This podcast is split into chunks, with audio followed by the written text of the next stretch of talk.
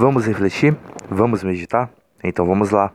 Vamos refletir e meditar sobre o valor da vida, o sentimento dolorido.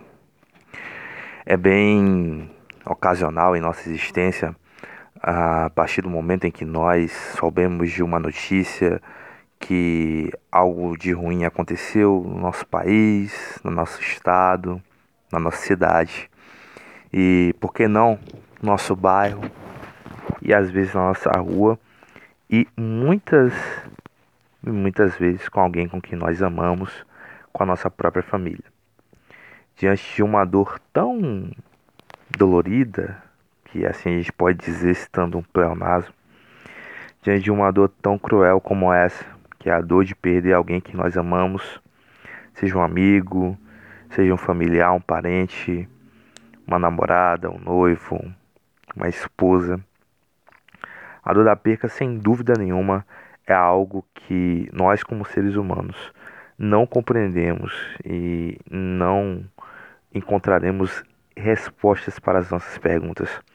Apesar da morte ser algo natural e todos nós, repito, todos nós, estarmos sujeitos a passar por ela por um dia, já que nós passamos mais tempos mortos do que vivos. Ainda assim é uma dor da qual nós não nos conformamos, nós não aceitamos.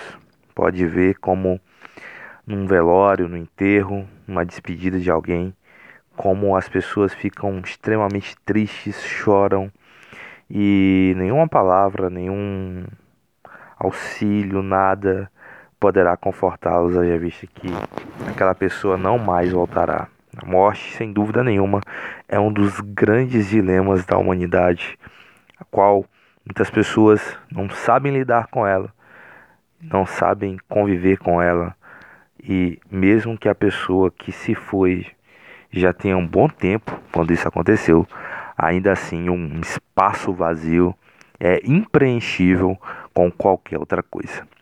Sem dúvida nenhuma, uma das grandes pessoas que tratou desse tema foi o estupendo escritor Gabriel José Garcia Marques. O Gabriel Garcia Marques, esse colombiano que nasceu num dia como hoje, no ano de 1927, um escritor, jornalista, editor, ativista e político colombiano, considerado um dos maiores autores do século XX.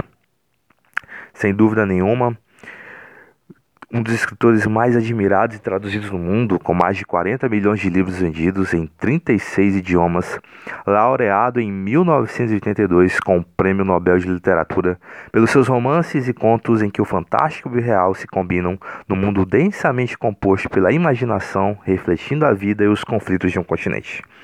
E na sua grande obra, 100 anos de solidão, de 1967, um dos temas apresentados nessa obra é, sem dúvida nenhuma, a forma como as pessoas valorizam a vida diante de morte. E logo no enredo, o ator nos mostra tal coisa ao escrever. Muitos anos depois, diante do pelotão de fuzilamento, o coronel Aureliano Buendia, um dos protagonistas da história, havia de recordar aquela tarde remota em que o seu pai levou para conhecer o gelo. Haviam transcorrido na oficina de ourivesaria, onde passava o tempo armando peixinhos de ouro tivera que promover 32 guerras e tivera que violar todos os seus pactos com a morte e fuçar com um porco na estrumeira da glória para descobrir com quase 40 anos de atraso os privilégios da simplicidade. Demos valor à vida enquanto nós estamos vivos e também aquele que nós amamos. E assim seguimos vivendo e aprendendo.